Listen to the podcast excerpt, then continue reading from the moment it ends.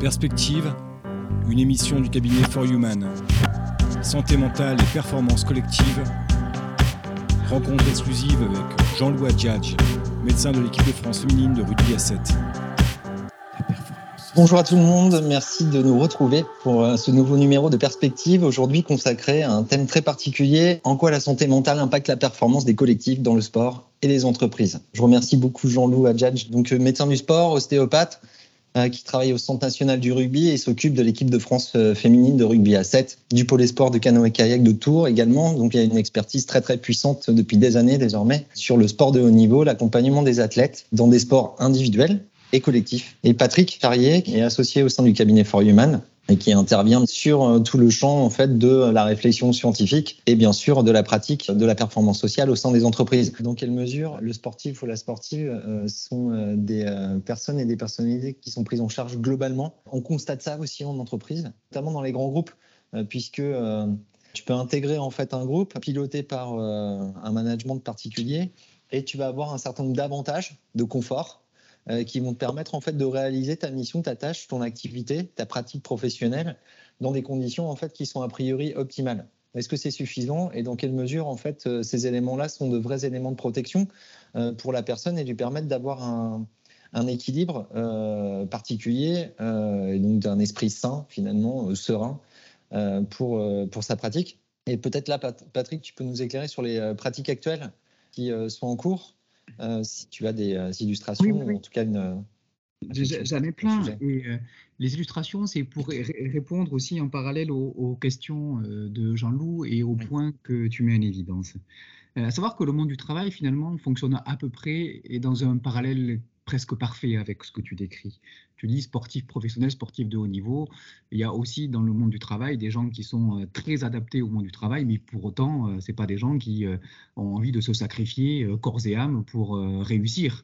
Ils le sont parce qu'il y a des besoins, le cadre dans lequel ils sont est un cadre connu, et, et point. Le reste, c'est quelque chose qui leur échappe finalement. Et puis, la question de, euh, du confort et comment on, peut assez facilement se protéger derrière une forme d'identité. C'est sûr qu'il y a plein de gens qu'on voit, qu'on constate, hein, qu'on accueille, qu'on accompagne, qui sont des gens extrêmement anxieux, mais qui dissimulent leur anxiété derrière quelque chose qui est extrêmement formel et formalisé et formalisant l'identité que tu vas avoir au travail quand tu es manager, quand tu es leader, quand tu es euh, dans une fonction particulière. Finalement, tu existes pour ce que tu montres, mais pas pour ce que tu es. Mais du coup, ça crée beaucoup de fragilité, de vulnérabilité quand le cadre, il casse. C'est-à-dire que finalement, et, tu le dis bien, ce qui protège la santé mentale, c'est la clarté du cadre et c'est euh, euh, la solidité du cadre qui est tenu à la fois par des gens, un leader, mais aussi par euh, tout ce que tu vas mettre autour. Et c'est vrai que ça protège ça, mais en même temps, ça crée beaucoup de fragilité, parce que quand le cadre n'est plus là, ben, tu es exposé à toi-même. Donc, euh, on voit que ces parallèles fonctionnent. Dans le monde du travail, il y a quelque chose qui, euh, aujourd'hui, et c'est quelque part la nouvelle ère à laquelle on assiste, mais qui est très, à mon avis, similaire à ce que tu observes dans le sport, c'est que de plus en plus, l'expertise est gérée par des process et des méthodes. Ce qui veut dire que aujourd'hui, un expert il, son travail va être géré par euh, des règles, des règles de fonctionnement, des de, modes de fonctionnement qui vont réduire en tout cas les marges d'erreur. Qu'au travail, on supporte moins l'erreur, donc du coup, on va mettre en place tout un tas de process, de règles, de méthodes qui vont réduire le degré de latitude d'action, de décision et donc d'erreur. Euh, par contre, y a, si plus on réduit euh, cette expertise et cette latitude, plus on va mettre en avant ce qui rentre pas dans les cadres et dans les règles, c'est-à-dire la dimension de l'émotion. Aujourd'hui, l'une des dimensions fondamentales qui ressort, et en matière de santé mentale, et c'est là qu'on accompagne, la dimension émotionnelle du travail. C'est celle qui ressort aujourd'hui, parce que le reste est géré. C'est comme dans le sport, j'imagine, aujourd'hui, on voit que dans le rugby, c'est tous des machines de guerre. Moi, je connaissais les joueurs du Stade toulousain d'il y a 25 ans, c'était des gens du terroir, ils étaient musclés à l'ancienne, ce n'étaient pas des bêtes euh, comme on les voit aujourd'hui. Aujourd'hui, la pratique physique des corps, elle est tellement réglée par la science, on va dire, qu'il n'y a plus vraiment d'incertitude là-dessus. Tout est connu, su, anticipé, prévenu. Et reste euh, quoi la dimension émotionnelle? Au travail, c'est pareil. Euh, l'expertise, elle est tellement réglée qu'il reste quoi la dimension émotionnelle? Ce qui veut dire qu'au travail, les gens, ils ont besoin de relations pour pouvoir faire leur travail, pour générer des nouvelles relations qui leur permettront de refaire leur travail? Et dans les relations se nichent les émotions. Euh, j'imagine, c'est comme toi, en tant que médecin, tu as besoin d'avoir des bonnes relations avec le coach, avec les joueurs, avec le public, avec les familles. Et du coup, dans toutes ces relations se nichent les émotions. Content, pas content, colère, pas colère, d'accord, pas d'accord. Et on voit au travail, finalement, le reste est tellement réglé que le champ des émotions s'ouvre à l'infini aujourd'hui. Et ce qui met euh, euh, en tout cas, euh, ce qui crée un gros problème dans le champ du travail, cette dimension émotionnelle que les gens ne savent pas traiter. Autant on voit des gens dans le travail qui savent gérer des grosses crises industrielles, des grosses crises sociales, mais dès que tu es face à une crise émotionnelle, on voit que tout le monde est en grande difficulté, comme si on était un peu handicapé de la relation sociale et émotionnelle, comme si on ne savait pas faire avec. Et là arrivent aussi euh, ces nouvelles formes de leadership attendues. On attend d'un manager aujourd'hui comme d'un, je sais pas d'un coach qui soit en capacité de gérer les émotions, de les détecter, de les comprendre, de les accompagner, de les adoucir pour faire en sorte que les gens soient vraiment focusés sur ce qu'on leur demande, finalement, être performants. Donc on voit bien aujourd'hui que les pratiques dans le champ du travail sont centrées sur les individus, les collectifs, les stratèges, pour leur apprendre à décoder, comprendre, gérer le champ émotionnel, pour finalement, quelque part, libérer, les libérer de ce poids pour se concentrer sur ce qu'ils doivent faire à la performance.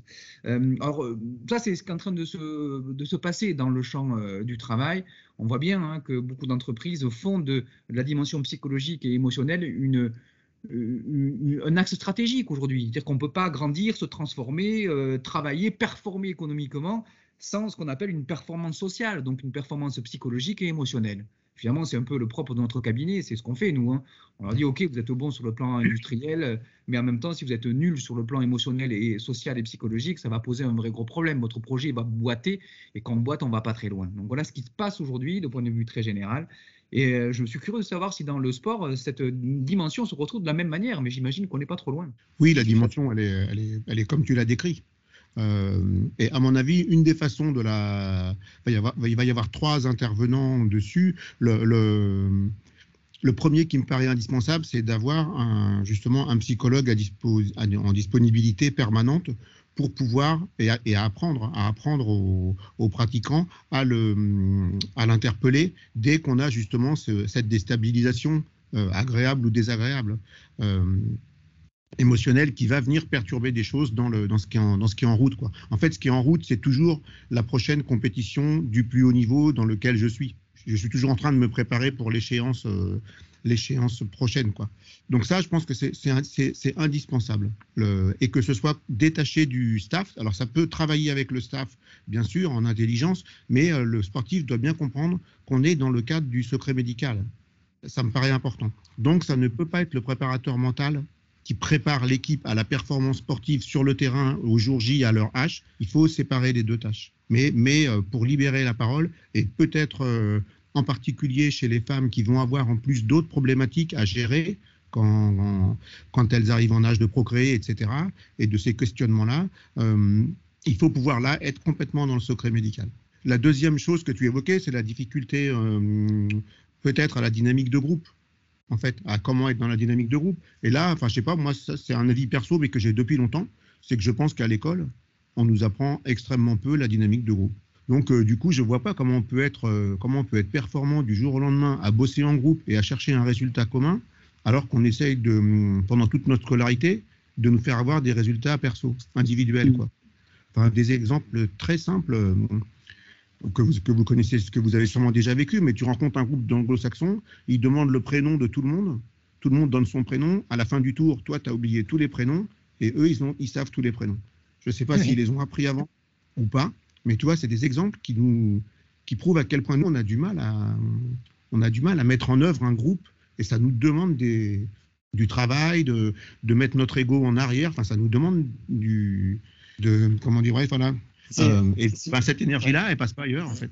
Mm, c'est clair. L'illustration là, que tu donnes, en tout cas le cas d'exemple sur euh, la différence culturelle qu'il peut y avoir entre les anglo-saxons et, euh, et, ce qu'on constate peut-être en, France ou ailleurs, ça, pose aussi question sur le champ de justement de la considération, de l'écoute. Patrick, c'est des choses qu'on rencontre, ça aussi, je crois, en entreprise, sur notre capacité finalement à être à l'écoute euh, de l'autre et finalement à l'écoute de ses besoins, euh, de ses euh, attentes, de sa vulnérabilité parfois, de son processus, parce que on n'est jamais stable finalement. On cherche toujours en fait à avoir une sorte de, régularité dans sa pratique et dans, son niveau de performance, sauf que la vie, évidemment, est, pas si évidente et il y, a, y a des cycles et il y a des variations.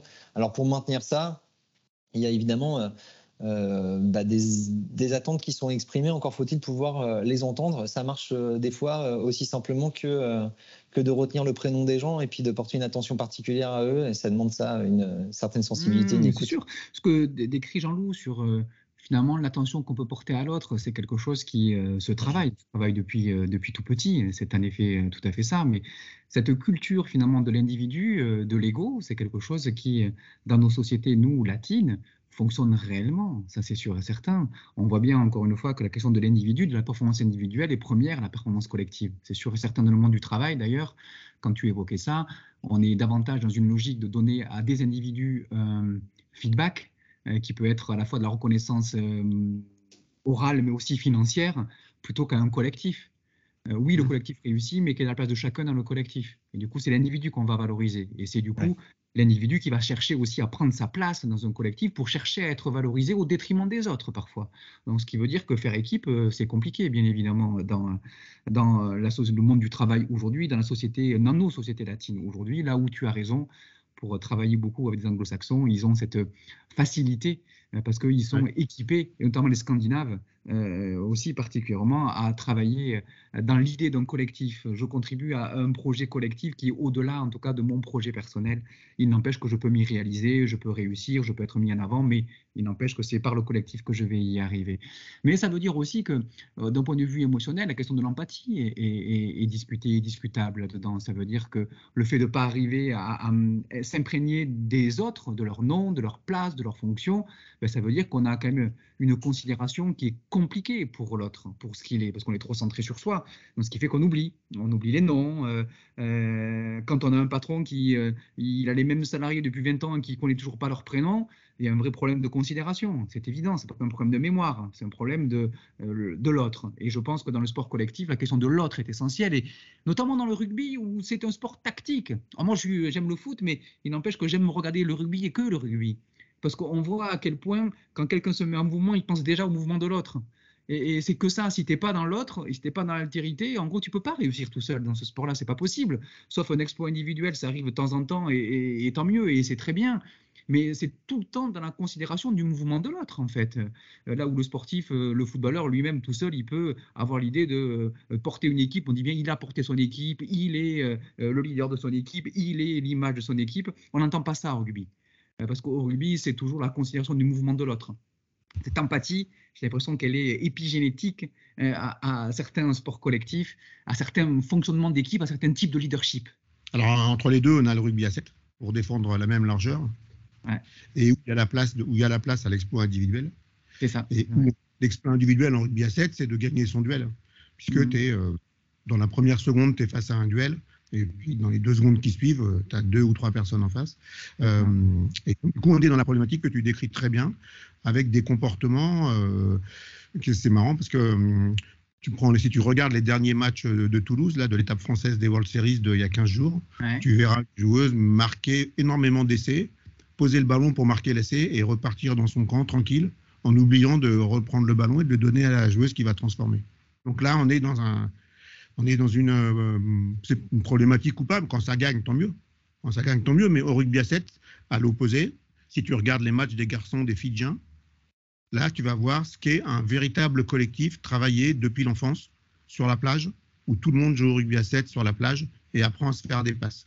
Quand tu, quand, tu regardes les matchs où il y a les Fidjiens, tu peux regarder les, ils sont champions du monde, champions olympiques, euh, tu vois à quel point c'est le collectif qui gagne à se faire des passes et pour, le, rugby, à 7, en tous les cas, il n'y a pas photo. C'est évident que c'est ça qui fait gagner l'équipe.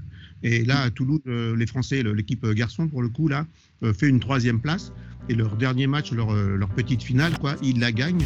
Ils jouent à la Fidjienne. Ils jouent en se faisant des passes. Et franchement, je, me suis occupé de l'équipe de France à 7 au développement garçon et filles. Et, là, c'est une des premières fois où je les vois aussi bien jouer au rugby à 7 de manière collective. Il n'y a pas de surprise en fait quand on doit travailler à plusieurs, il n'y a que le fait de bien travailler à plusieurs qui doit s'apprendre, qui doit se réviser, qui doit se répéter. Et pour le coup, ça ne veut pas forcément dire répéter euh, un geste perso il faut savoir, on part du principe quand on est euh, dans, les, dans, les, dans les structures de haut niveau que les joueurs ont acquis leurs compétences techniques. Donc là, il mm. va falloir apprendre à mettre en œuvre de la façon qui est choisie par le coach, puisque c'est quand même comme ça que ça se passe. Euh, soit on répète des trucs tout faits, soit on invente, soit on crée à chaque fois. Mais euh, plus on veut créer, plus il faut être hyper attentif à l'autre et observer. On ne sait pas d'où va arriver le ballon. Il faut donc observer absolument tous les petits signes que l'autre va envoyer et apprendre à l'entraînement à connaître, etc. Et donc là, on rentre vraiment dans, l'empathie euh, de jeu, qui est, euh, quand elle marche, et chez les Fidjiens, elle marche, c'est évident, et euh, elle est indispensable. Et on ne gagnera pas les Jeux Olympiques sans ça.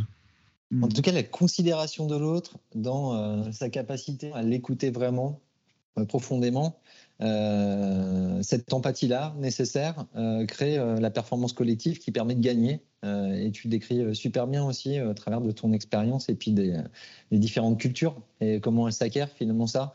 Soit on la fabrique dans une mm. certaine mesure, soit elle est déjà travaillée depuis l'enfance et elle fait partie du fonctionnement du groupe, avec de nouveaux groupes qui se distribuent en fonction de la qualité des gens à pouvoir jouer à haut niveau, notamment au UB 7